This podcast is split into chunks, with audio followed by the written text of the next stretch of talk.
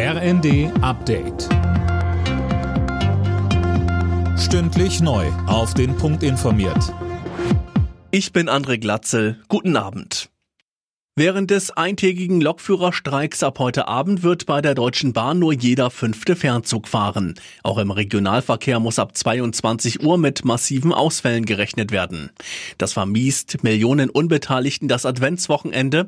Die GDL handelt egoistisch, sagt Bahnpersonalvorstand Seiler. GDL-Chef Weselski kontert bei Welt TV. Ich sehe jemanden, der den Konflikt direkt provoziert. Jemand, der mit uns nicht verhandelt über die Absenkung der Wochenarbeitszeit, der nicht verhandelt über einen Tarifvertrag für Fahrdienstleiter, der blockiert die Verhandlungen. Sie können keinen Kompromiss erzielen und deswegen sind wir im Arbeitskampf. Einen weiteren Warnstreik wird es laut GDL in diesem Jahr dann aber nicht mehr geben.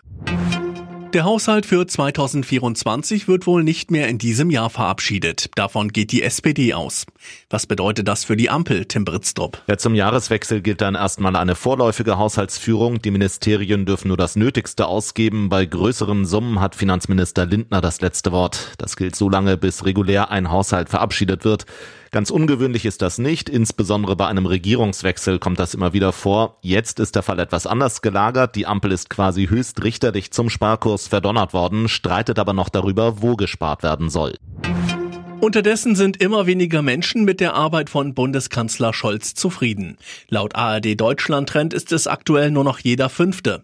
So schlecht kam seit Beginn der Erhebung 1997 noch kein Kanzler weg. Mit der Ampel insgesamt sind nur 17 Prozent zufrieden.